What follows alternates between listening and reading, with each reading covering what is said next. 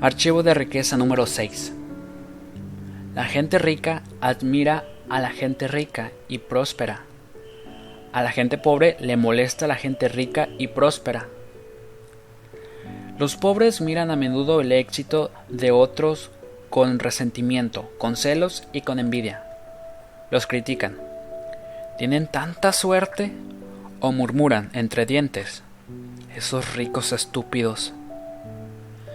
Debes tener presente que si tu visión de la gente rica es mala de cualquier modo, forma o manera, y quieres ser una buena persona, jamás podrás ser rico. Es imposible. ¿Cómo puede ser algo que desprecies profundamente?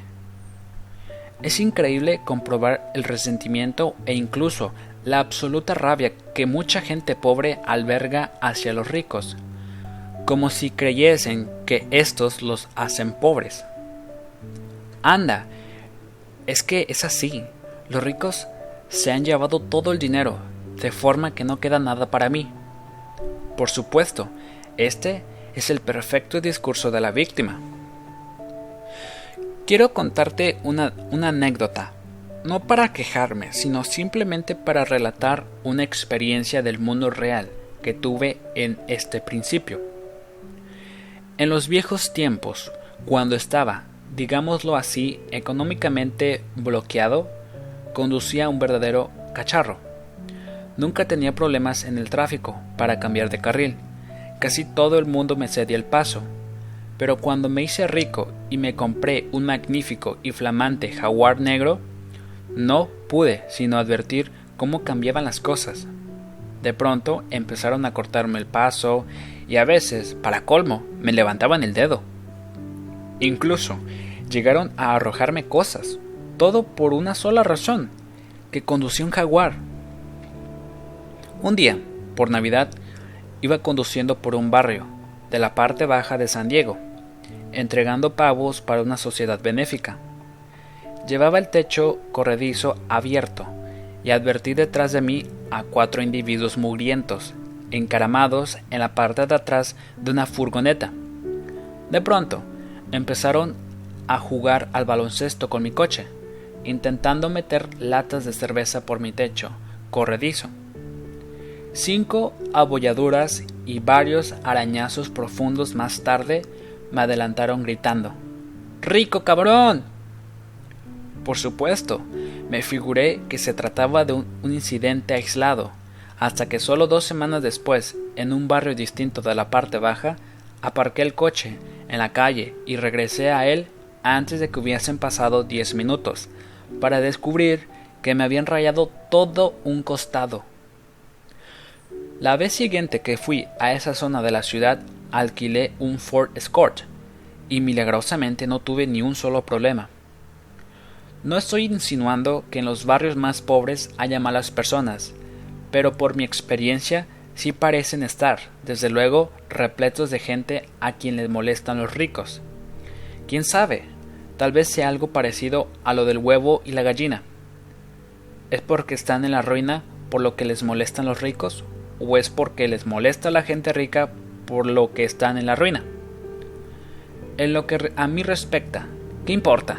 Da lo mismo, siguen siendo pobres. Es fácil hablar de que no te molesten los ricos, pero dependiendo del humor en que te encuentres, caer en la trampa puede sucederle a cualquiera, incluso a mí. Hace poco estaba cenando en mi habitación del hotel aproximadamente una hora antes de salir a escena para impartir una sesión vespertina del seminario Mente Millonaria. Puse la tele para ver cómo iban los marcadores deportivos y me encontré con que estaban echando Oprah. Aunque no soy un gran fan de la televisión, me encanta Oprah. Esa mujer ha influido de forma positiva sobre más personas que casi nadie en el planeta, y por consiguiente se merece cada centavo que tiene y más. Estaba entrevistando a la actriz Abe Berry. Hablaban de que Abe acababa de recibir uno de los mayores contratos cinematográficos de la historia, 20 millones de dólares.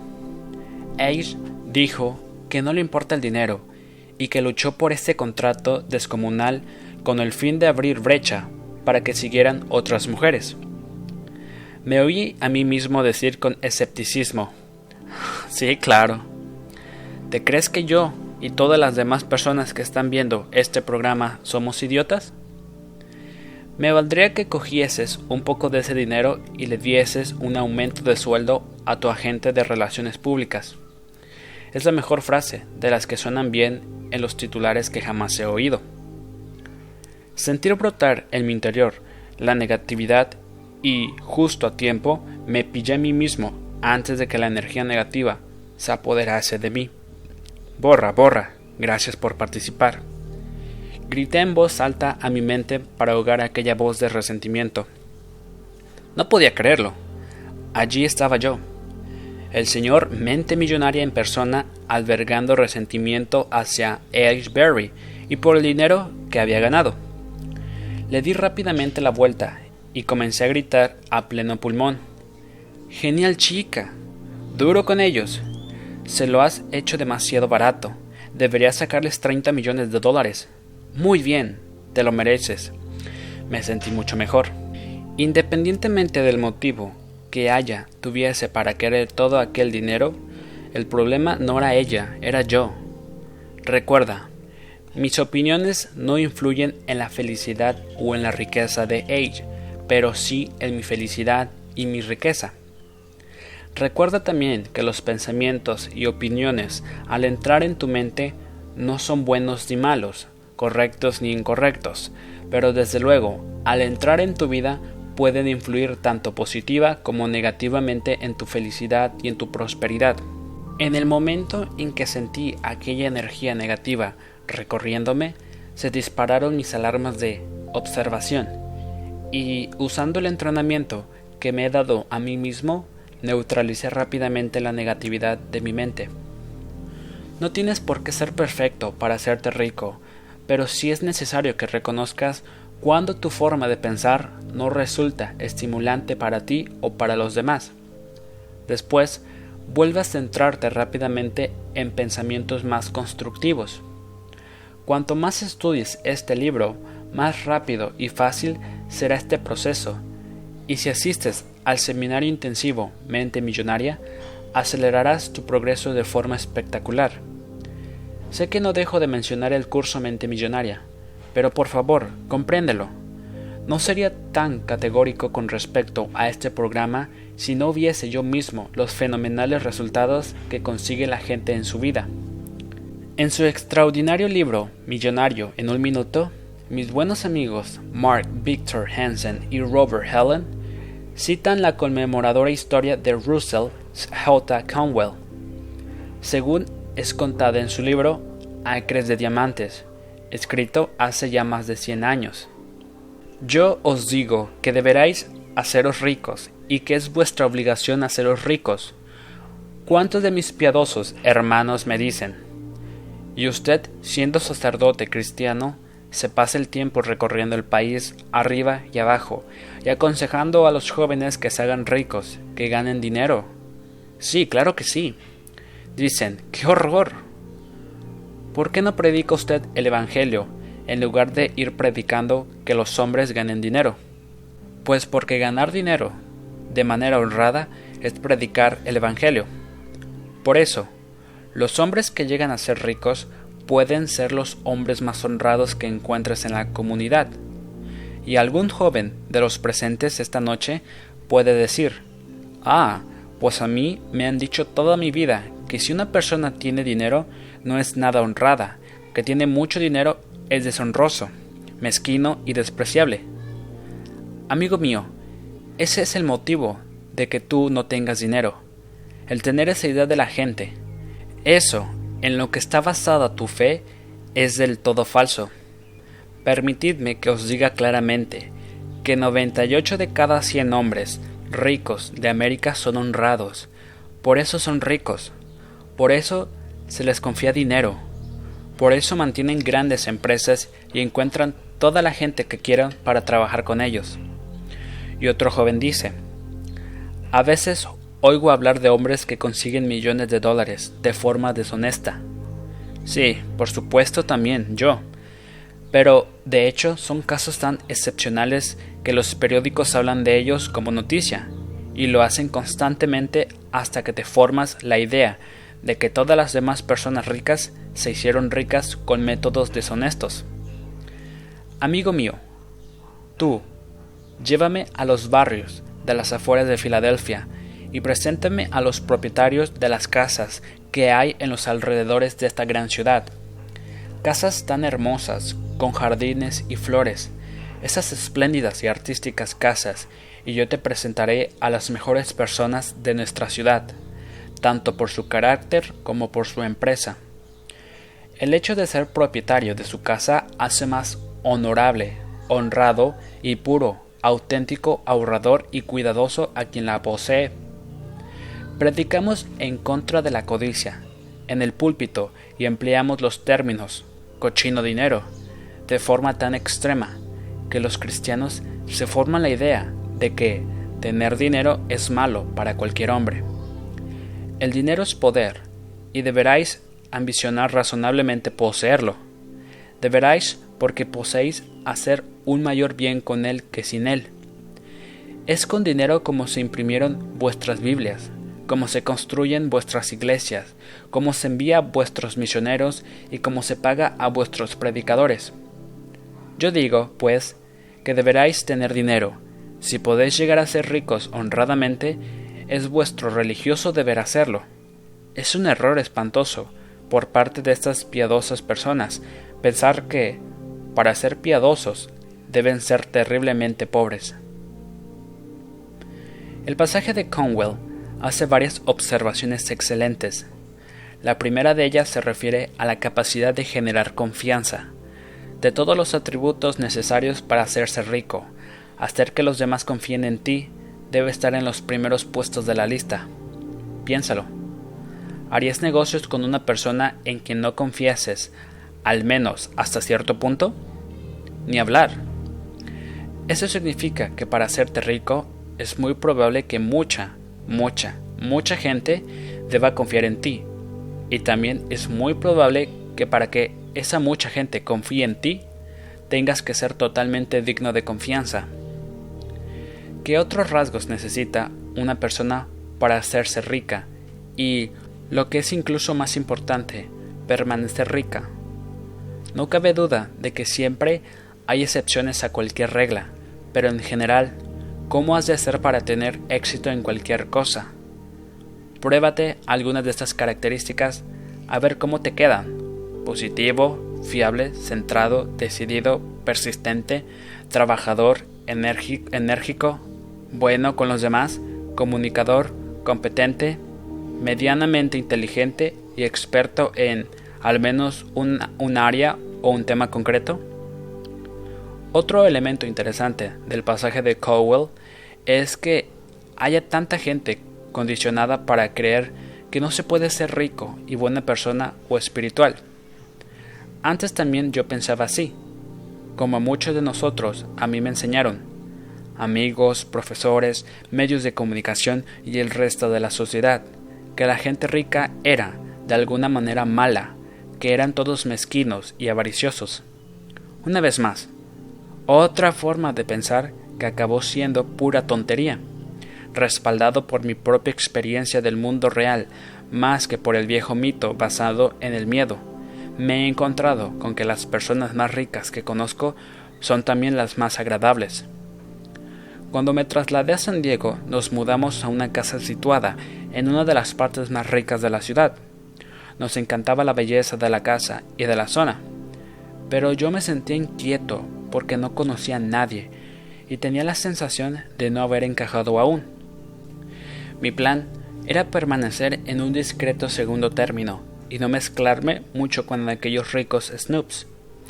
Sin embargo, mientras el universo registraba mis intenciones, mis hijos, que entonces tenían cinco y siete años, se hicieron amigos de los otros niños del vecindario, y tardé bien poco en estar llevándolos en coche a aquellas mansiones para dejarlos a jugar.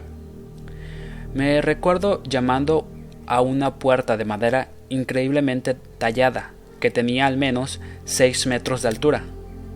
La mamá abrió, y con la voz más cordial que jamás había oído dijo Harv, cuánto me alegro de conocerte. Pasa. Yo estaba un poco desconcertado mientras ella me servía un poco de té helado y me traía un cuenco de fruta. ¿Dónde está el truco? Seguía queriendo saber mi escépticamente. Entonces entró su marido, que venía de jugar con sus hijos en la piscina. Este fue más simpático, si cabe.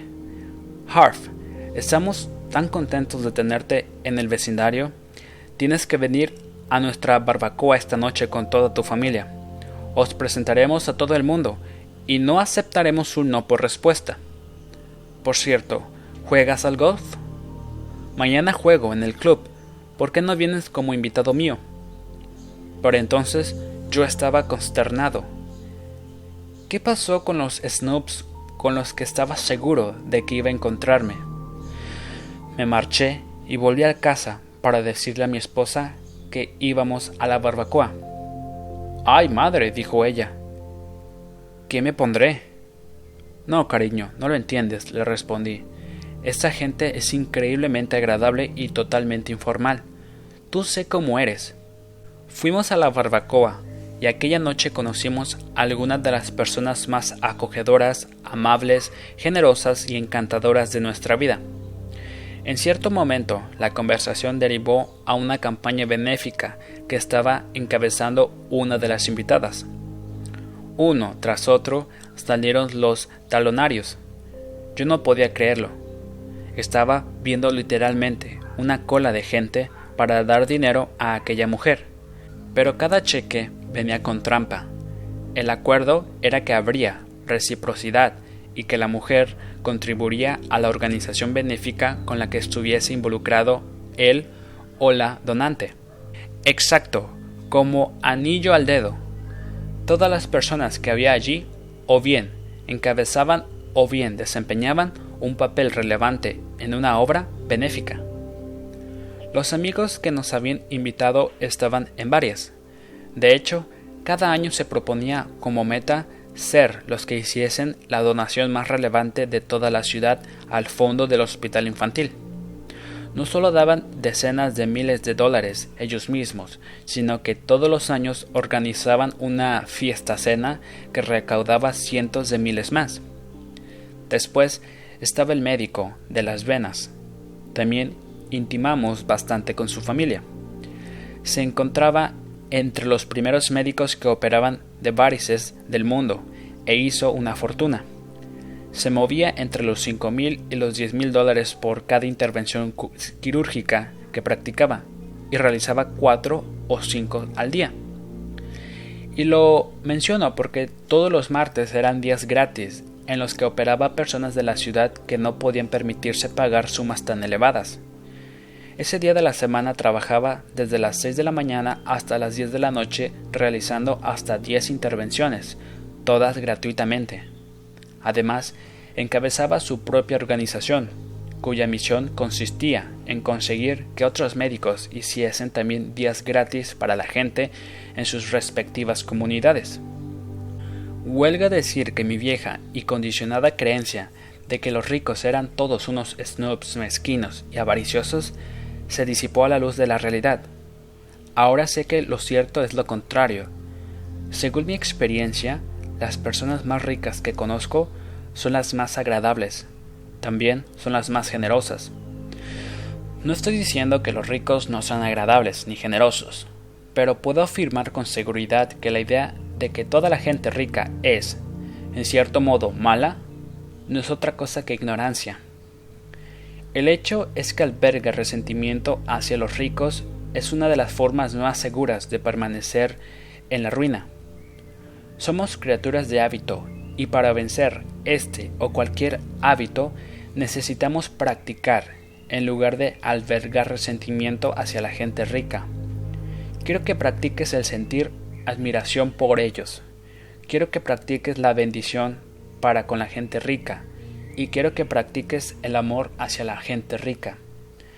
De ese modo, inconscientemente, sabes que cuando te vuelvas rico, otras personas te admirarán, te bendecirán y te amarán, en lugar de maldecirte con el mismo resentimiento que ahora tú pudieses albergar hacia ellos. Una de las filosofías por las que me rijo en mi vida proviene de la antigua sabiduría Huna, las enseñanzas originarias de los ancianos de Hawái. Dice así, bendice aquello que quieras. Si ves a una persona con una hermosa casa, bendice a esa persona y bendice esa casa. Si ves a una persona con un bonito coche, bendice a esa persona y bendice ese coche. Si ves a una persona con una familia encantadora, bendice a esa persona y bendice a esa familia. Si ves una persona con un hermoso cuerpo, bendice a esa persona y bendice su cuerpo. Principio de riqueza. Bendice aquello que quieras. Filosofía Juna. El tema es que si te molesta lo que tiene la gente, de ningún modo podrás tenerlo. Y si ves a un tipo con un flamante jaguar negro, con el techo corredizo abierto, no le tires latas de cerveza. Declaraciones. Pon la mano sobre el corazón y di, admiro a la gente rica, bendigo a la gente rica, amo a la gente rica, y yo también voy a ser una de esas personas ricas.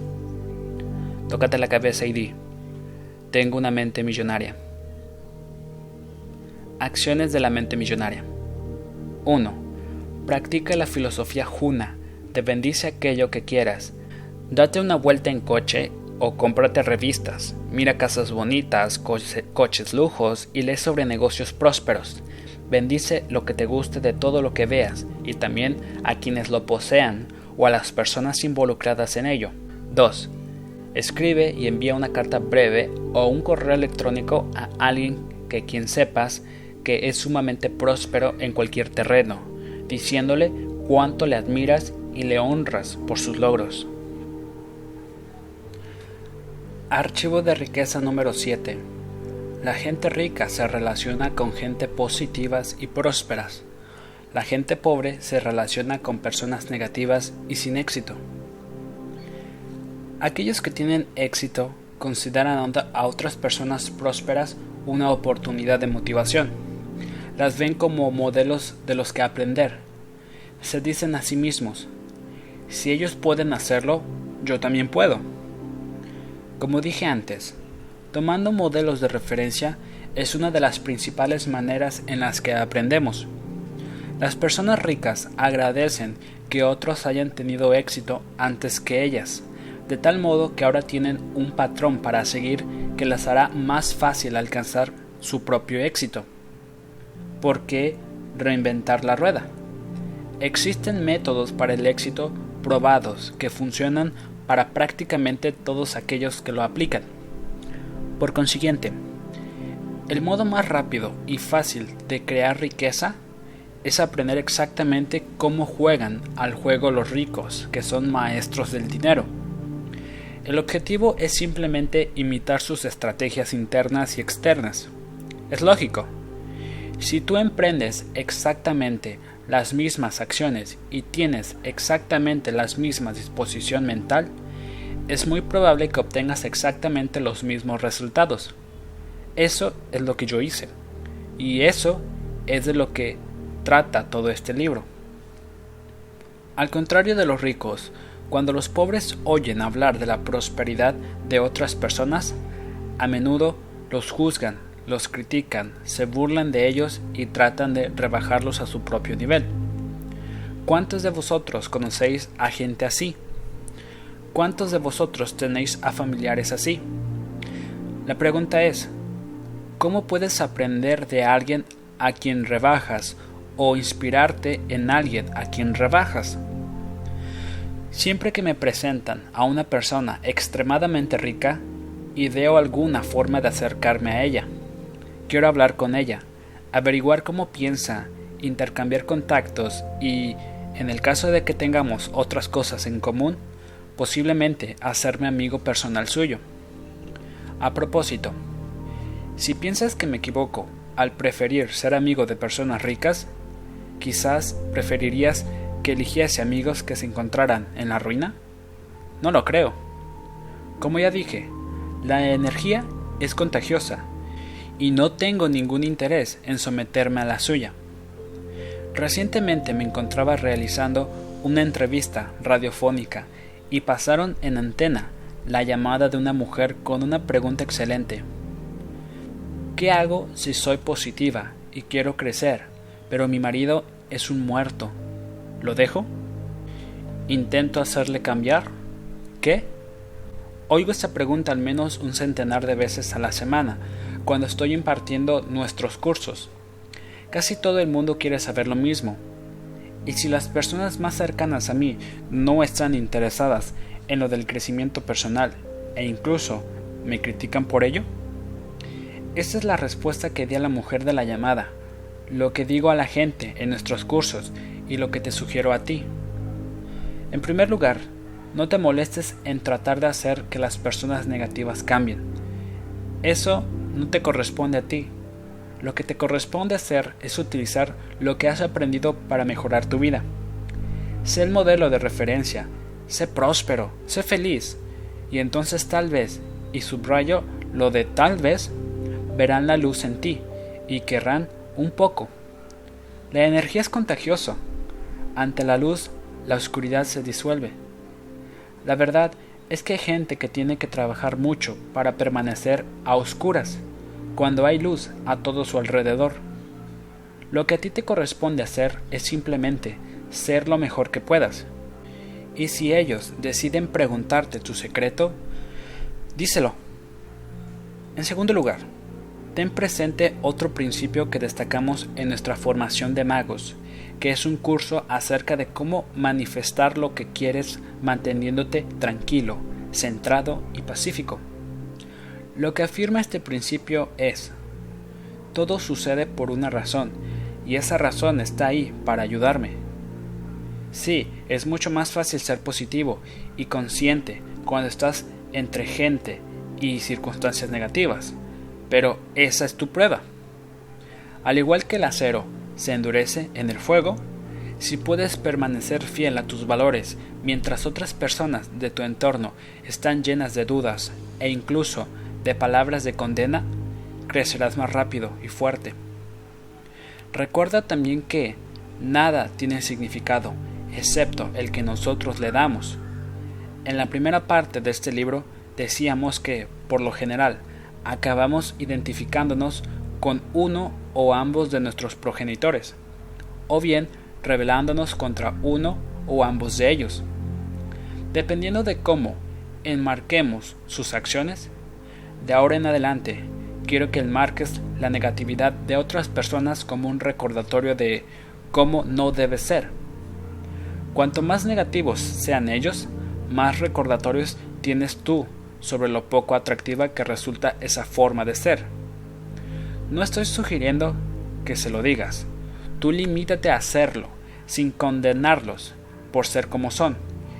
Y si comienzas a juzgarlos, criticarlos y rebajarlos por ser como son y por lo que hacen, eso significa que no eres mejor que ellos. En el peor de los casos, si ves que ya no puedes con su energía negativa, si te está haciendo descender hasta el punto en que no eres capaz de crecer, puede que debas tomar algunas valerosas decisiones acerca de quién eres y cómo quieres vivir el resto de tu vida. No estoy sugiriendo que cometas ninguna imprudencia, pero yo, por lo pronto, nunca viviría con una persona que fuese negativa y desdeñase mi deseo de aprender y crecer, ya sea a nivel personal, espiritual o económico. No me haría eso a mí mismo, porque me respeto a mí y a mi vida, y merezco ser tan feliz y próspero como sea posible. Según calculo, habrá más de 1.300 millones de personas en el mundo, y de ningún modo voy a cargar con alguien que no esté a mi nivel. O prospera o yo sigo mi camino. La energía es contagiosa. O haces más fuerte a los demás o los debilitas. Y al contrario, o la gente te afecta o te infecta.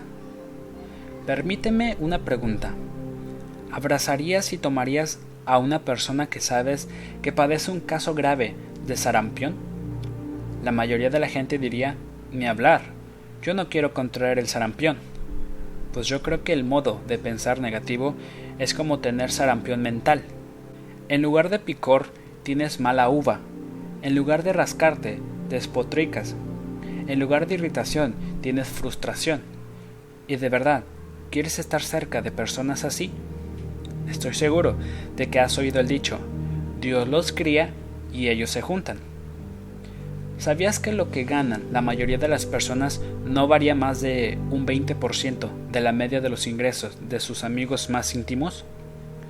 Por eso sería mejor que vigilases con quién te relacionas y eligieses con cuidado con quién pasas tu tiempo. Según mi experiencia, la gente rica no se apunta simplemente al club del campo para jugar al golf. Lo hace para establecer contacto con otras personas ricas y prósperas. Hay otro refrán que dice, lo importante no es lo que sepas, sino a quien conozcas. En lo que a mí respecta, así es. Resumiendo, si quieres volar con las águilas, no nades con los patos. Yo procuro relacionarme únicamente con personas positivas y prósperas, y lo que es igual de importante, alejarme de las negativas. También procuro retirarme de situaciones tóxicas. No veo razón alguna para infectarme con energía venenosa. Entre estas podrían encontrarse las discusiones, el cotilleo y las puñaladas traperas. También incluiría ver televisión para tontos, a menos que lo hagas específicamente como estrategia de relajación, en lugar de que sea tu única forma de entretenimiento. Cuando miro la televisión, me intereso generalmente por los deportes. En primer lugar, porque disfruto viendo trabajar, o en este caso, jugar a expertos en cualquier cosa. Y en segundo lugar, porque me gusta seguir las entrevistas posteriores a los juegos. Me encanta escuchar la disposición mental de los campeones, y para mí, cualquiera que haya llegado a las finales de cualquier campeonato en cualquier deporte es un campeón. Cualquier deportista de ese nivel ha desbancado a decenas de miles de otros jugadores para llegar a este punto. Si llega, lo cual hace que cada uno de ellos me parezca increíble. Me encanta, me encanta oír su actitud cuando ganan ha sido un gran esfuerzo de todo el equipo. Lo hemos hecho bien, pero todavía nos quedan cosas por mejorar. Trabajar duro tiene su compensación. También me encanta escuchar su actitud cuando pierden. Es solo un partido. Volveremos a la carga. Simplemente vamos a olvidarnos de este y a centrarnos en el próximo partido. Vamos a repasar lo hecho y a ver qué debemos mejorar. Vamos a hacer lo que sea para ganar. Durante los Juegos Olímpicos del 2004, la canadiense Perdita Felician, entonces campeona mundial de los 100 metros vallas, era la gran favorita para ganar la medalla de oro. En la carrera final chocó con la primera valla y sufrió una aparatosa caída. Fue incapaz de terminar la carrera. Extremadamente disgustada, tenía lágrimas en los ojos mientras se hacía allí perpleja. Se había preparado para aquel momento seis horas diarias todos los días de la semana durante los cuatro años anteriores. A la mañana siguiente vi su rueda de prensa. Ojalá la hubiese grabado. Fue increíble escuchar su perspectiva. Dijo algo así como No sé por qué ocurrió, pero ocurrió, y voy a utilizarlo voy a centrarme aún más y trabajar todavía más durante los próximos cuatro años. ¿Quién sabe qué camino habría emprendido de haber ganado? Tal vez habría enturbiado mi deseo. No lo sé, pero sí sé que ahora tengo más ganas que nunca. Volveré todavía más fuerte. Al oírla hablar, todo cuanto pude articular fue ¡Ostras! Se puede aprender mucho escuchando a campeones. La gente rica anda con ganadores, la gente pobre con perdedores. ¿Por qué? Es una cuestión de comodidad.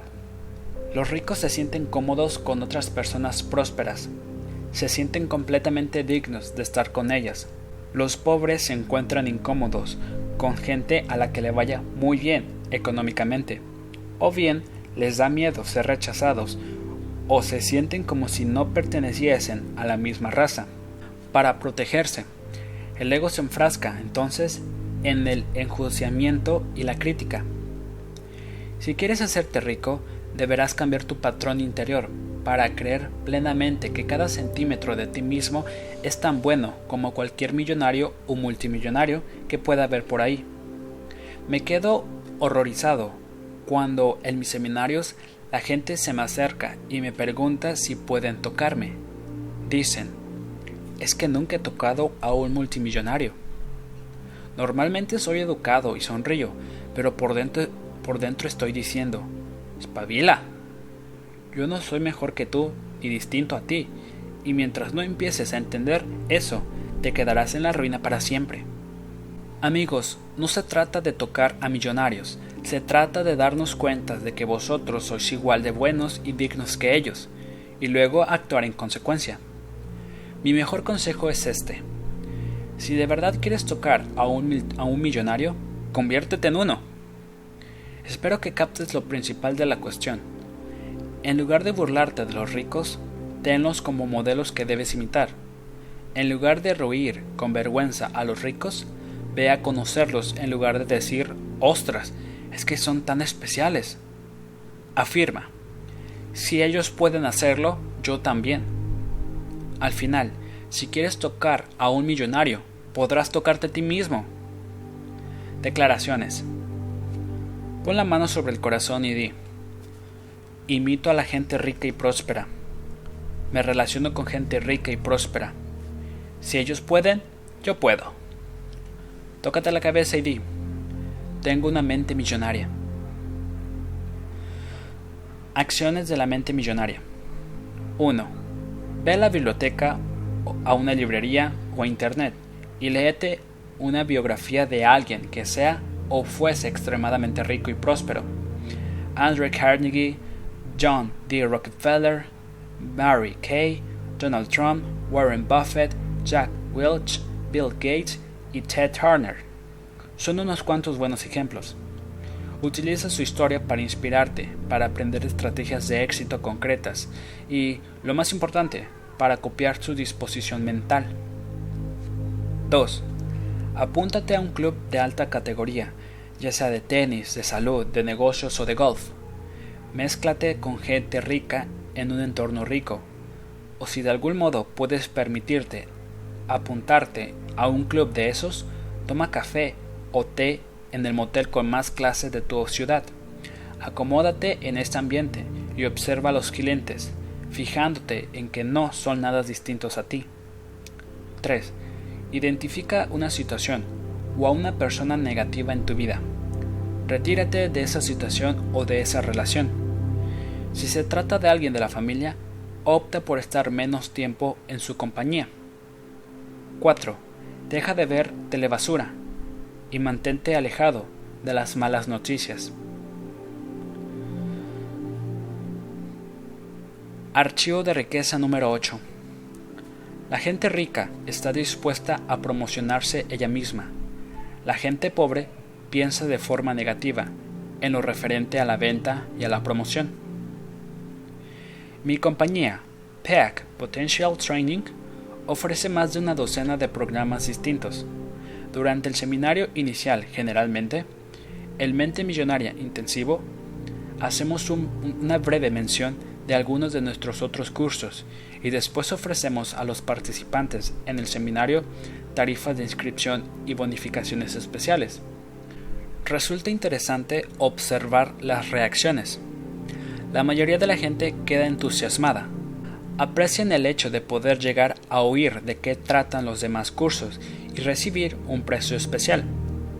Hay personas, sin embargo, que no se entusiasman tanto. Les molesta cualquier promoción independientemente de cómo pueda beneficiarlos.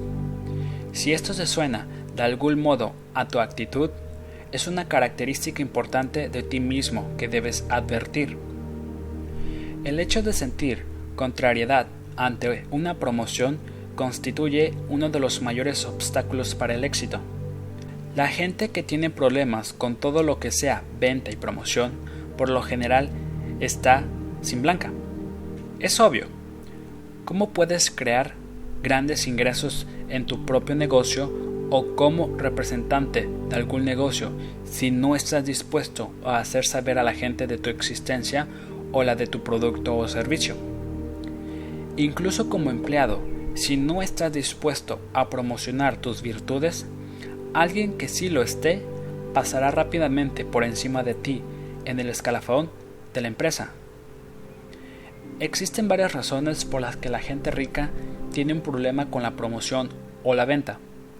Lo más probable es que pudieses reconocer una o más de las siguientes. En primer lugar, puede que hayas tenido una mala experiencia en el pasado con personas que se promocionaron a tu costa de forma inadecuada. Tal vez te sentiste víctima de una venta agresiva. Tal vez estuvieron molestándote en un momento inoportuno tal vez no pensaban aceptar un no por respuesta. En cualquier caso, es importante reconocer que esta experiencia se halla en el pasado y que puede que el hecho de conservarla no te esté sirviendo hoy. En segundo lugar, es posible que hayas vivido una experiencia desagradable al tratar de vender algo a alguien y ser totalmente rechazado por esa persona. En este caso, el hecho de que te desagrade la promoción no es más que una mera proyección de tu propio miedo al fracaso y al rechazo. De nuevo, ten presente que el pasado no es necesariamente igual al futuro. En tercer lugar, tu problema podría proceder de la programación de tus padres. A muchos de nosotros se nos dijo que es de mala educación ensalzar lo propio. Bueno, eso está muy bien si te ganas la vida como experto en buenos modales, pero en el mundo real, en lo referente a negocios y dinero, si no ensalzas lo tuyo, te garantizo que nadie lo hará. Los ricos están dispuestos a ensalzar sus virtudes y su valía ante cualquiera que tenga a bien escucharlos y a poder ser también harán negocios con ellos. Finalmente, hay personas que sienten que lo referente a promoción está por debajo de ellas. Yo llamo a esto el síndrome del arrogante, también conocido como la actitud de ¿acaso no soy especial? En este caso, el sentimiento es que si la gente quiere lo que tienes, debería encontrarte de algún modo y venir a ti. Las personas que tienen esta creencia están sin blanca o lo estarán pronto. Eso es seguro. Pueden tener la esperanza de que todo el mundo vaya a recorrer cielo y tierra en su búsqueda, pero la verdad es que el mercado está abarrotado de productos y servicios, y aun cuando los suyos puedan ser los mejores, nadie los sabrá jamás, porque ellos son demasiado estirados para decírselo a nadie. Probablemente te resulta familiar el dicho, Construye la mejor ratonera y tendrás el mundo a tus pies. Bueno, eso solo es cierto si añades cinco palabras.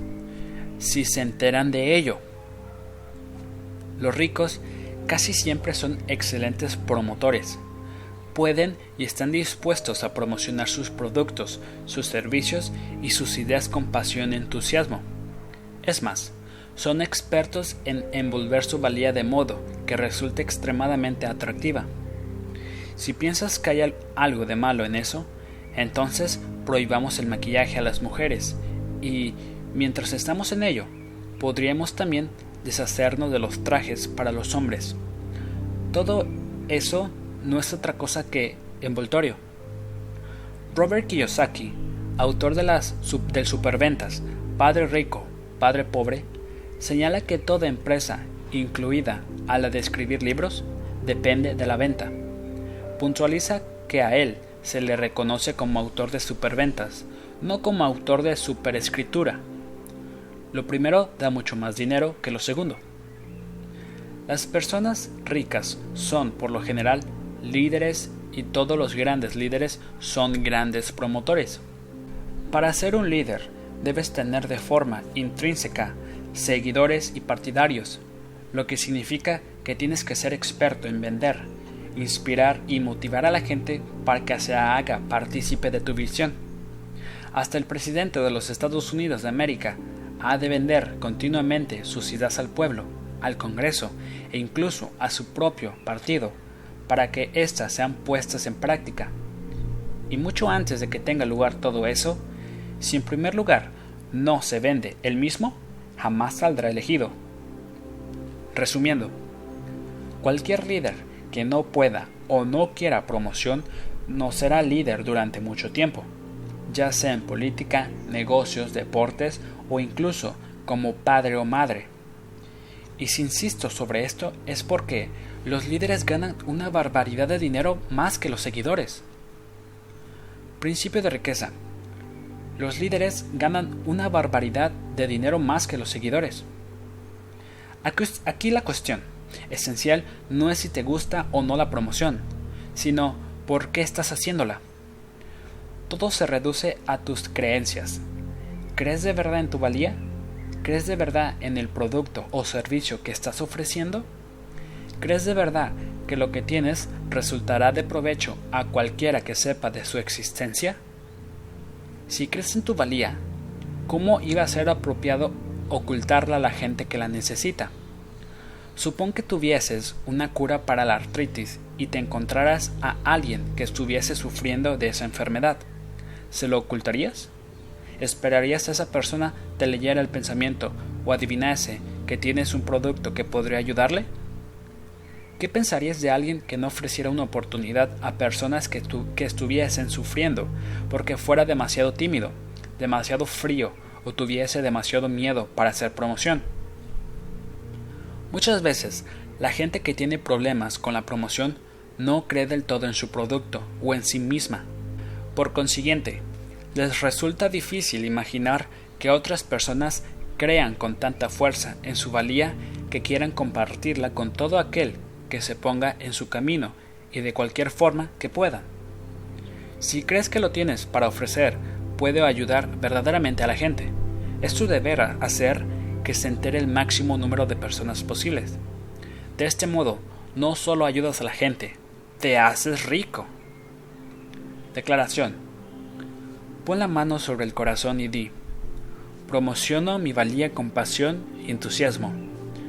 Tócate la cabeza y di, tengo una mente millonaria. Acciones de la mente millonaria. 1. Puntúa del 1 al 10 el producto o servicio que actualmente estás ofreciendo, en términos de cuánto crees en su valor. Si el resultado de tu puntuación se halla entre el 7 y el 9, haz las modificaciones oportunas a tu producto o servicio para aumentar su valor. Si es 6 o menos de 6, deja de ofrecer ese producto o servicio y empieza a representar algo en lo que verdaderamente creas. 2. Lee libros, escucha audios y CDs y haz cursos sobre mercadotecnia y ventas. Conviértete en experto en estos dos campos hasta el punto de poder promocionar tu valía con éxito y con el 100% de integridad. Archivo de riqueza número 9.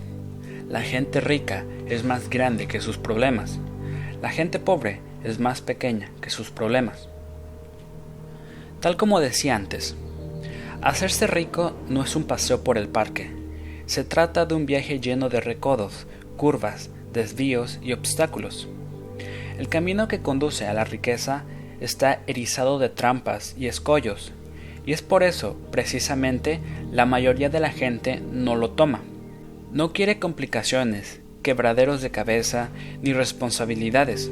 En resumen, no quiere problemas. Ahí reside una de las mayores diferencias entre ricos y pobres. La gente rica y próspera es más grande que sus problemas, mientras que la gente pobre y sin éxito es más pequeña que sus problemas. Los pobres harán casi cualquier cosa para evitar problemas. Ven un reto y salen corriendo. La ironía es que, en su búsqueda para asegurarse de no tener problemas, tienen el mayor problema de todos. Están sin blanca y amargados. El secreto del éxito, amigos míos, no es tratar de evitar los problemas, ni deshacerse de ellos, tampoco acobardarte ante ellos. El secreto es crecer tú de forma que seas más grande que cualquier problema. Principio de riqueza. El secreto del éxito no es tratar de evitar los problemas ni deshacerte de ellos, tampoco acobardarte ante ellos. El secreto es crecer tú de forma que seas más grande que cualquier problema. En una escala del 1 al 10, en la que el 1 es el más bajo, imagínate que eres una persona con una fuerza de carácter y con una actitud de nivel 2 que se enfrenta a un problema de nivel 5. ¿Cómo te parecería ese problema? ¿Grande o pequeño? Sin duda, desde una perspectiva de nivel 2, un problema de nivel 5 parecería un gran problema. Ahora, imagina que has crecido y te has convertido en una persona de nivel 8. El mismo problema de nivel 5 sería un problema grande o pequeño. Mágicamente, un problema idéntico al anterior ahora es un pequeño problema.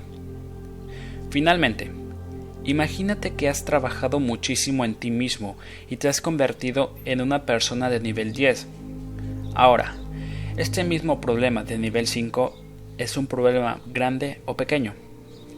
La respuesta es que no es ningún problema. Tu cerebro ni siquiera lo registra como tal. No lleva incorporada en sí nada de energía negativa es simplemente un incidente normal que puedes manejar como cepillarte los dientes o vestirte. Fíjate en que, ya seas rico o pobre, ya juegues a ser grande o pequeño, los problemas no se marchan. Mientras estés respirando, siempre habrá algo en tu vida que podamos llamar problemas u obstáculos. Déjame decirte esto breve y suavemente. Lo importante no es nunca el tamaño del problema, lo que importa es tu propio tamaño. Esto puede resultar doloroso, pero si estás preparado para pasar al siguiente nivel de éxito, vas a tener que tomar conciencia de lo que está ocurriendo realmente en tu vida. ¿Estás preparado? Vamos allá. Si tienes un gran problema en tu vida, significa que estás siendo una persona pequeña. No te dejes engañar por las apariencias. Tu mundo exterior es solo un reflejo de tu mundo interior. Si quieres realizar un cambio permanente, deja de centrarte en el tamaño de tus problemas y empieza a hacerlo en el tuyo propio. Principio de riqueza. Si tienes un gran problema en tu vida, significa que estás siendo una persona pequeña. Uno de los recordatorios no tan sutiles que doy a los participantes en mi seminario es el siguiente. Cuando te sientas como si tuvieses un gran problema, señálate a ti mismo y grita, pequeño yo, pequeño yo, pequeño yo. Eso te despertará de golpe y dirigirá de nuevo tu atención hacia donde corresponde, sobre ti mismo. Después, desde tu yo superior, haz una inspiración profunda y decide ahora mismo, en este preciso momento, que serás una persona más grande y que no permitirás que ningún problema ni obstáculo te saque de tu felicidad ni de tu prosperidad. Cuanto más grandes sean los problemas que puedas resolver, mayor será el negocio que podrás manejar. Cuanto mayor sea la responsabilidad que puedas asumir, a más empleados podrás dirigir.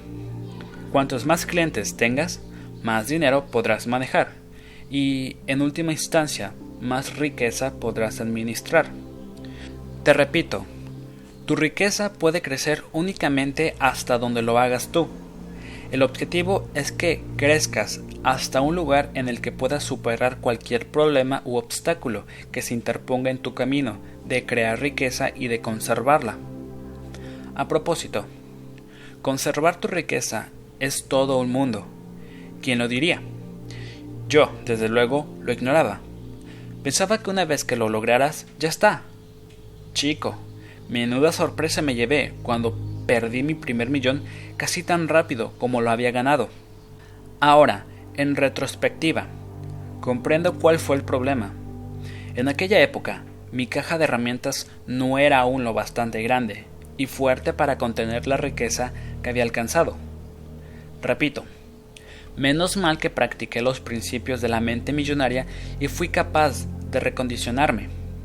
No solo recuperé aquel millón, sino que, debido a mi nuevo patrón del dinero, he reunido muchos millones más.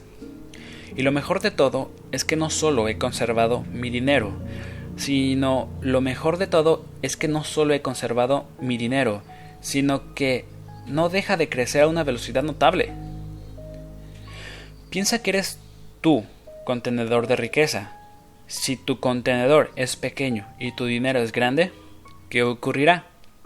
Que lo perderás. Tu contenedor rebosará y el dinero sobrante se despamparrará para todos lados. Sencillamente, no puedes tener más dinero que el que tu contenedor es capaz de almacenar. Por lo tanto, debes crecer para ser un contenedor grande y de ese modo no solo puedas contener más riqueza, sino también atraer más riqueza. El universo detesta ver un vacío, y si tienes un contenedor de dinero muy grande, se apresurará a llenarlo. Uno de los motivos por los que la gente rica es más grande que sus problemas tiene que ver con lo que comentábamos antes.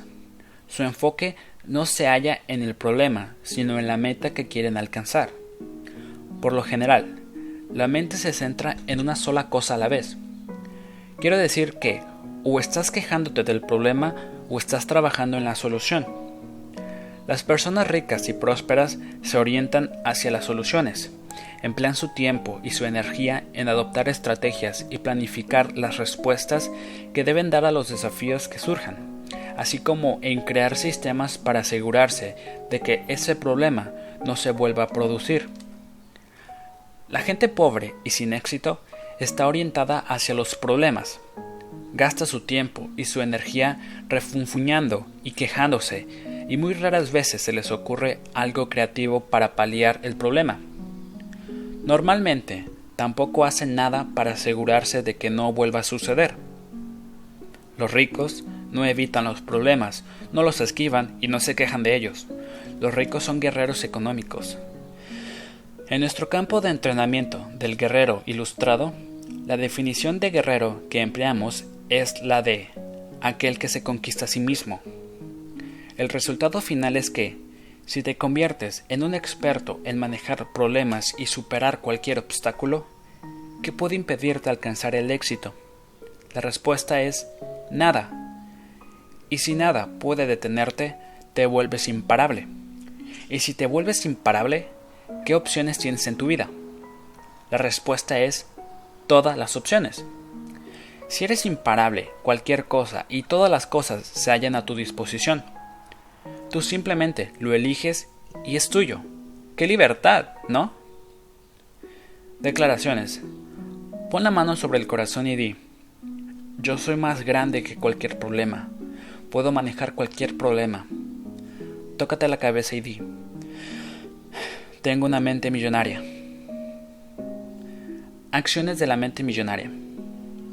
1. Cuando te sientas a disgusto por un gran problema, señálate a ti mismo y di, pequeño yo, pequeño yo.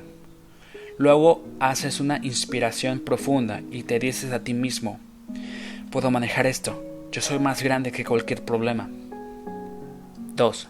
Describe por escrito un problema que estés teniendo en tu vida. A continuación, enumera 10 acciones concretas que puedas emprender para resolver o al menos para mejorar la situación. Esto te hará pasar de pensar en el problema a pensar en la solución. Primero, es muy probable que lo soluciones. Segundo, te sentirás muchísimo mejor. Archivo de riqueza número 10. Los ricos son excelentes receptores, los pobres son malos receptores. Si tuviese que establecer con certeza la razón número uno por la que la mayoría de la gente no alcanza su pleno potencial económico, sería esta. La mayoría de las personas son malas receptoras. Puede que sean o no sean buenas dando, pero lo que está claro es que son malas recibiendo y como tienen un pobre nivel de recepción, no reciben. Existen varias razones por las que a la gente le supone un, reto recibir. En primer lugar, muchas personas se sienten indignas o no merecedoras. Este síndrome prolifera en nuestra sociedad. Me atrevería a decir que a más del 90% de los individuos les corre por las venas sentimientos de no ser merecedores. ¿De dónde procede esta baja autoestima? Es lo de siempre, nuestro condicionamiento. En la mayoría de nosotros procede de oír muchas más veces la palabra negativa no que la afirmación sí.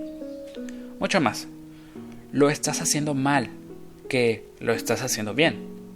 Mucho más eres estúpido que eres impresionante. Incluso si nuestros padres o tutores fuesen increíblemente alentadores, muchos de nosotros acabamos con el sentimiento de no poder estar continuamente a la altura de sus elogios y de sus expectativas. Así que, una vez más, no somos lo bastante buenos. Además, la mayoría de nosotros crecimos con el elemento de castigo en nuestra vida. Esta norma no escrita establece simplemente que si haces algo mal, serás o deberías ser castigado. Algunos de nosotros fuimos castigados por nuestros padres, otros por nuestros profesores, y a otros, en determinados círculos religiosos, se nos amenazó con la madre de todos los castigos, el de no ir al cielo. Por supuesto, ahora que somos adultos, todo eso ha terminado. ¿No es así? Pues no. En la mayoría de la gente, el condicionamiento del castigo se halla tan arraigado que al no tener a nadie a quien castigar cuando cometen un error o simplemente sienten que no son perfectos, se castigan subconscientemente a sí mismos. Cuando eran pequeños, tal vez ese castigo les venía en forma de te has portado mal, así que no hay caramelo. Hoy, sin embargo, podría adoptar la forma de te has portado mal, así que no hay dinero. Esto explica por qué hay personas que limitan sus ganancias y por qué otras sabotearán subconscientemente su prosperidad. No es extraño que la gente tenga dificultad para recibir un solo error diminuto y estás condenado a llevar la carga de desgracia y pobreza durante el resto de tu vida. Un poco fuerte, dices. ¿Desde cuándo la mente se volvió lógica o compasiva? La mente condicionada es una carpeta de archivos llena de programación pasada, significativos, inventados e historias de dramas y desastres. Dar sentido a las cosas no es su fuerte. He aquí algo que enseño en mis seminarios y que podría hacerte sentir mejor. Al final, no importa si te sientes valioso o no, puedes ser rico de cualquier modo. Hay muchísima gente adinerada que no se siente demasiado valiosa. De hecho, es una de las principales motivaciones de las personas para hacerse ricas, demostrar lo que valen a sí mismas o a los demás. La idea de que estar convencido de la propia valía es necesario para hacer fortuna no es más que eso, una idea, pero no siempre se confirma en el mundo real. Tal como he dicho anteriormente, hacerte rico para demostrar lo que vales puede que no te haga de lo más feliz, Así que es mejor que te dediques a crear riqueza por otras razones. Pero lo importante es que tengas presente que tu sentimiento de falta de mérito no te impedirá hacerte rico. Desde un punto de vista estrictamente financiero, podría tratarse de hecho de una base a tu favor. Dicho esto, quiero que captes lo que voy a, compartir contigo. Este podría ser fácilmente uno de los momentos más importantes de tu vida. ¿Estás preparado? Aquí va. Reconoce que lo de si eres o no lo bastante valioso es todo una historia inventada. Nada tiene significado excepto el que nosotros le damos. No sé tú, pero yo jamás he oído hablar de nadie que al nacer pasase por la rueda del sellado ¿Te imaginas a Dios poniendo un sello en la frente de cada persona a medida que fuesen llegando al mundo? Valioso, no valioso, valioso, no valioso, no valioso. Uf, definitivamente no valioso. Lo siento, no creo que funcione de ese modo. No hay nadie que venga y te ponga el sello de valioso o no valioso. Lo haces tú. Tú te lo inventas, tú lo decides. Tú y solo tú determinas si vas a ser valioso. Es simplemente tu perspectiva. Si dices que no eres valioso, no lo eres. De cualquier modo, vivirás dentro de tu propia historia. Esto es de una importancia tan fundamental que voy a repetirlo otra vez más. Vives dentro de tu propia historia, así de sencillo. Principio de riqueza. Si tú decides que eres valioso, lo eres. Si decides que no eres valioso, no lo eres. De cualquier modo, vivirás dentro de tu propia historia. Entonces, ¿por qué tendría la gente que hacerse esto a sí misma?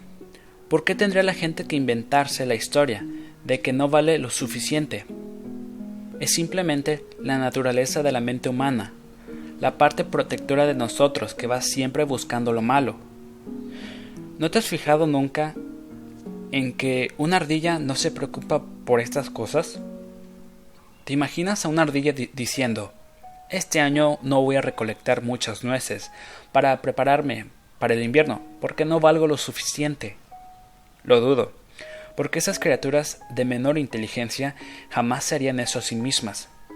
Únicamente la criatura más evolucionada del planeta, el ser humano, tiene la capacidad de limitarse así. Uno de mis propios dichos es el siguiente. Si un roble de 30 metros de altura tuviese la mente de un ser humano, solamente crecería hasta, hasta una altura de 3 metros. Esta es mi sugerencia. Puesto que resulta mucho más fácil cambiar tu historia que tu valía, en lugar de preocuparte por cambiar esta última, modifica tu historia. Es mucho más rápido y barato. Simplemente, invéntate una historia nueva y mucho más productiva y vive en ella. Ay, pero yo no podría hacer eso. Dices tú. No estoy cuantificado para decidir que soy valioso. Eso tiene que venir de otra persona. lo siento, digo yo. Eso no es del todo exacto, lo cual es una forma amable de decir tonterías. No influiría en nada lo que cualquiera diga o dijese en el pasado, porque para que tenga algún efecto tú tienes que creértelo y participar de ello y eso no puede venir de otra persona que no seas tú. Pero solo para hacerte sentir mejor, sigamos el juego y haré por ti lo que hago por miles de participantes en el seminario intensivo Mente Millonaria. Yo personalmente te, ungiré. Principio de riqueza. Si un roble de 30 metros de altura tuviese la mente de un ser humano, solamente crecería hasta una altura de 3 metros. Se trata de una ceremonia especial, así que voy a pedirte que ahora mismo elimines cualquier distracción. Deja de masticar, deja de hablar por teléfono y deja lo que quieras que estés haciendo. Los hombres, si gustáis, podéis cambiaros y, y ponernos traje y corbata, aunque lo mejor sería un smoking. Para las mujeres, un traje formal de fiesta y tacones sería perfecto. Y si no tienes nada, con la suficiente clase o lo bastante nuevo, esta sería definitivamente la ocasión de ir a comprarte un traje o un vestido, preferiblemente de marca. Si estáis todos listos, comencemos. Por favor, arrodillaos sobre una rodilla e inclinad la cabeza respetuosamente. ¿Listos? Vamos allá. Por el poder que se me ha conferido, yo te unjo como una persona muy valiosa, a partir de este momento y para siempre jamás. Vale, ya estamos. Ahora puedes levantarte y mantener la cabeza alta, porque al fin eres digno y valioso. He aquí un sabio consejo. Ya no tienes por qué dedicar ni un minuto de tu tiempo a pensar si eres valioso o no valioso, y empieza a emprender las acciones que necesitas para hacerte rico. La segunda razón fundamental por la que a la mayoría de la gente le supone un problema recibir es porque siguen sin ser conscientes de ello. El viejo principio, es mejor dar que recibir, déjame que lo exprese de modo más elegante posible. Vaya estupidez. Esa frase es ridícula, y por si no te habías dado cuenta, generalmente la propagan personas y grupos que quieren que tú des para ellos recibir. La idea es un conjunto, es absurda. ¿Qué es mejor, frío o calor? ¿Grande o pequeño? ¿Izquierda o derecha? ¿Dentro o afuera? Dar y recibir son dos caras de la misma moneda. Quien quiera que decidiese que es mejor lo primero que lo segundo, simplemente tendría un escaso dominio de las matemáticas. Por cada uno que da, debe haber uno que recibe, y por cada uno que recibe, debe haber uno que da. Principio de riqueza. Por cada uno que da, debe haber uno que recibe, y por cada uno que recibe, debe haber uno que da. Piénsalo. ¿Cómo podrías dar si no hubiese alguien o algo que recibiese? Ambos tienen que estar en perfecto equilibrio para trabajar de tú a tú, al 50%. Y puesto que el dar y el recibir deben igualarse siempre mutuamente, han de ser también iguales en importancia. Además, ¿qué sensación produce dar?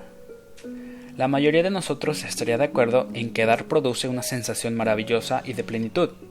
A la inversa, ¿cómo te sientes cuando recibes, cuando quieres dar y la otra persona no está dispuesta a recibir?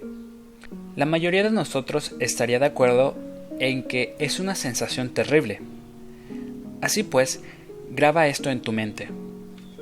Si no estás dispuesto a recibir, estás arrancando de ti a quienes quieren darte.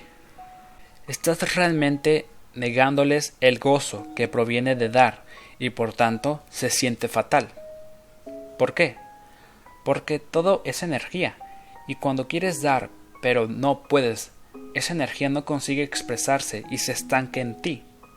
Esa energía atascada se transforma entonces en emociones negativas.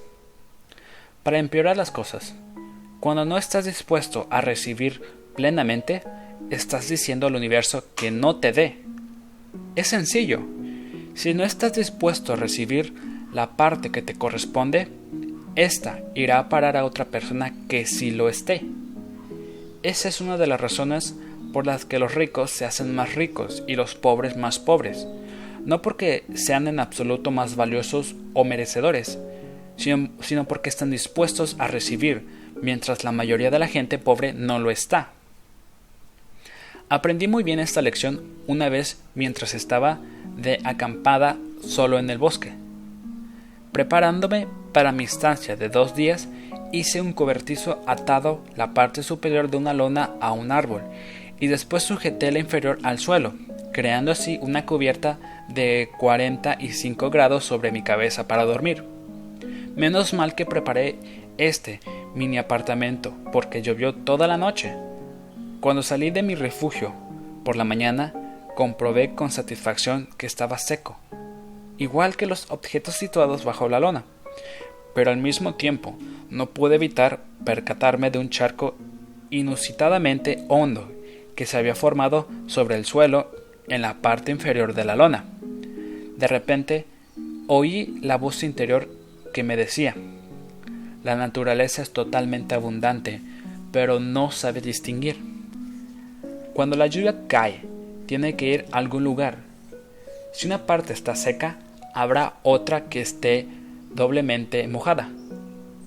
Plantado allí, sobre el charco, me di cuenta de que así es exactamente como funciona el dinero.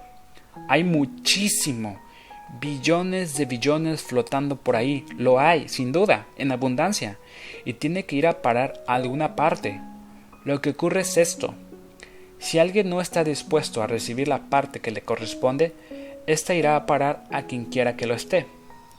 La lluvia no le importa quién la reciba, y al dinero tampoco. Llegados a este punto del seminario Mente Millonaria, enseño a la gente una oración especial que creé tras mi experiencia bajo la lona. Por supuesto, es un poco irónica, pero la lección resulta obvia. Dice así, Universo, si hay algo grande y bueno que esté llegando a alguien que no se haya dispuesto a tomarlo, mándamelo a mí. Yo estoy abierto y dispuesto a recibir todas tus bendiciones. Gracias.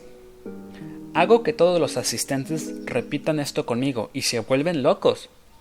Se emocionan porque hallarse totalmente dispuesto a recibir es una sensación increíble y genial, ya que es algo totalmente natural. Cualquier cosa que te hayas inventado en sentido contrario es solo una historia que no te sirve ni a ti ni a nadie. Que se vaya tu historia y que venga tu dinero. La gente rica trabaja mucho y cree que es perfectamente apropiado ser bien recompensada por sus esfuerzos y por el valor que aporta a los demás. La gente pobre trabaja mucho, pero debido a sus sentimientos de falta de mérito, cree que no es apropiado que sea bien recompensada por sus esfuerzos y el valor que aporta. Esta creencia hace que los pobres vayan por el mundo como perfectas víctimas y por supuesto, ¿cómo puedes ser una buena víctima si estás bien recompensado. Hay muchos pobres que realmente creen que son mejores personas por ser pobres. De algún modo piensan que son más piadosas, más espirituales o más buenas. Tonterías. Lo único que es la gente pobre es pobre. En el curso hubo un señor que vino a mí llorando. Me dijo, no veo cómo podría sentirme bien por tener mucho dinero cuando otros tienen tan poco? Yo le hice unas cuantas preguntas sencillas. ¿Qué bien hace usted a la gente pobre siendo uno de ellos? ¿A quién ayuda estando sin blanca? ¿No es usted una boca más que alimentar? ¿No sería más efectivo que creara riqueza para usted y entonces pudiera ayudar realmente a otros desde una posición de fuerza en lugar de debilidad? Dejó de llorar y dijo, por primera vez lo he entendido. No puedo creer en qué estupideces he estado pensando. Harf, creo que ha llegado el momento de hacerme rico y en el camino ayudar a otros. Gracias. Volvió a su asiento siendo un hombre nuevo. No hace mucho recibí un correo electrónico suyo diciéndome que está ganando diez veces lo que ganaba antes y que se siente fenomenal por ello. Lo mejor de todo, dice, es la sensación tan formidable que le produce poder ayudar a alguno de sus amigos y familiares que siguen pasando apuros. Esto me lleva a una cuestión importante. Si posees los medios para tener mucho dinero, ponte manos a la obra. ¿Por qué? Porque la verdad es que somos extremadamente afortunados de estar viviendo en esta sociedad, una sociedad en la que cada persona es, de hecho, rica en comparación con otras muchas partes del mundo. Hay gente que simplemente no tiene jamás la oportunidad de tener dinero. Si tú eres una de las personas con suerte que sí tienen esa capacidad y cada uno de nosotros lo sois, de lo contrario, no estarás leyendo un libro como este. Utiliza tus medios al máximo. Hazte rico, muy rico, y después ayuda a la gente que no tiene la oportunidad que tú tuviste. Esto tiene más sentido para mí que estar sin blanca y no ayudar a nadie. Por supuesto, hay quien dirá, el dinero me cambiará si me hago rico. Podré convertirme en una especie de estúpido mezquino y avaricioso. En primer lugar, los únicos que dicen eso son la gente pobre. No es más que otra justificación para su fracaso, y no proviene sino de una más de las muchas malas hierbas interiores de su jardín financiero. No te lo tragues. En segundo lugar, es necesario que pongamos las cosas en su sitio. El dinero únicamente potenciará los rasgos de tu carácter. Si eres mezquino, te ofrecerá la oportunidad de serlo más. Si eres amable, te dará la oportunidad de ser más amable. Si en el fondo eres un estúpido, con dinero, puedes serlo aún más. Si eres generoso, tener más dinero te permitirá simplemente ser todavía más generoso. Y cualquiera que te diga otras cosas, estás en blanca. Principio de riqueza. El dinero únicamente potenciará los rasgos de tu carácter. Así pues, ¿qué puedes hacer? ¿Cómo te conviertes en un buen receptor? En primer lugar, comienza por cuidarte.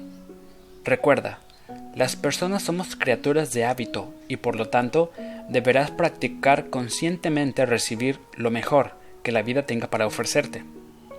Uno de los elementos claves en el sistema de administración del dinero que enseñamos en el seminario intensivo Mente Millonaria es tener una cuenta para caprichos, de la que llegues a gastar una cantidad determinada de dinero en cosas que te gusten y que te permitan sentirte millonario. La idea de esta cuenta es mejorar tu sentimiento de que te mereces lo mejor y fortalecer tu músculo receptor. En segundo lugar, quiero que practiques el volverte loco de emoción y gratitud cada vez que encuentres o recibas algo de dinero. Tiene gracia. Cuando estaba en la ruina y veía un modesto centavo en el suelo, nunca me rebajaba tanto para recogerlo. Sin embargo, Ahora que soy rico, recojo cualquier cosa que se parezca siquiera al dinero. Le doy un beso de buena suerte y declaro en voz alta, soy un imán para el dinero. Gracias, gracias, gracias. No cometo el error de considerar el escaso valor de compra que tiene ese centavo. El dinero es dinero y encontrarlo es una bendición del universo. Ahora estoy plenamente dispuesto a recibir cualquier cosa y todo lo que se ponga en mi camino lo hago. Si quieres crear riqueza, es absolutamente crucial estar abierto y dispuesto a recibir. Y también lo es si quieres conservarla. Si eres mal receptor y tropiezas de algún modo con una sustanciosa cantidad de dinero, lo más probable es que te desaparezca rápidamente. Como siempre, primero lo interior, después lo exterior. Para empezar, amplía tu caja receptora Después se observa cómo llega el dinero hasta llenarla. Recuerda que el universo detesta ver un vacío, es decir, un espacio vacío será siempre llenado. ¿Te has fijado alguna vez en qué ocurre con un armario o con un garaje vacíos? Generalmente no se quedan mucho tiempo así, ¿verdad? ¿Te has fijado también en lo extraño que resulta que el tiempo empleado en cualquier tarea sea siempre igual o mayor al tiempo destinado para ella? Una vez que expandas tu capacidad de recibir, recibirás. Asimismo, una vez que te abras verdaderamente a recibir, el resto de tu vida se abrirá. No solo recibirás más dinero, sino más amor, paz y felicidad. ¿Por qué? Debido a otro principio que utilizo constantemente y que establece lo siguiente, el modo en que haces cualquier cosa, es el modo en que haces todo. Principio de riqueza. El modo en que haces cualquier cosa es el modo en que lo haces todo. Tal como eres en un área determinada es generalmente como eres en todas. Si has, si has estado bloqueándote ante la posibilidad de recibir dinero, lo más probable es que hayas estado bloqueándote a recibir todo lo demás bueno que tiene la vida. Por lo general, la mente no delinea de forma específica dónde eres mal receptor. De hecho, es todo lo contrario, ya que la mente posee el hábito de generalizar y dice, así son las cosas. Siempre es lo mismo. Si eres mal receptor, lo eres en todas las áreas. La buena noticia es que cuando te conviertas en un receptor excelente, lo serás en todas partes y estarás abierto a recibir todo cuando el universo tiene que ofrecerte en todas las áreas de tu vida. Ahora, lo único de lo que deberías acordarte es de seguir diciendo gracias al recibir todas tus bendiciones. Declaración. Pon la mano sobre el corazón y di, soy un excelente receptor Estoy abierto y dispuesto a recibir enormes cantidades de dinero en mi vida. Tócate la cabeza y di, tengo una mente millonaria. Acciones de la mente millonaria. 1. Practica las actitudes que te convertirán en un excelente receptor. Cada vez que alguien te haga un cumplido de cualquier tipo, di simplemente gracias. No le devuelvas el cumplido a esa persona esto te permite recibir y poseer plenamente el cumplido en lugar de desviarlo, como lo hace la mayoría de la gente, y proporciona también a quien hace el cumplido tener el gozo de dar el regalo sin que se lo lancen otra vez para devolvérselo. 2. Cualquier, y quiero decir cualquier cantidad de dinero que te encuentres o que recibas, debería celebrarse con entusiasmo. Grita, soy un imán para el dinero. Gracias, gracias, gracias. Esto es válido tanto para el que te encuentres en el suelo como para el que recibas como regalo, del gobierno, como sueldo y de tu negocio o negocios. Recuerda, el universo te está ayudando.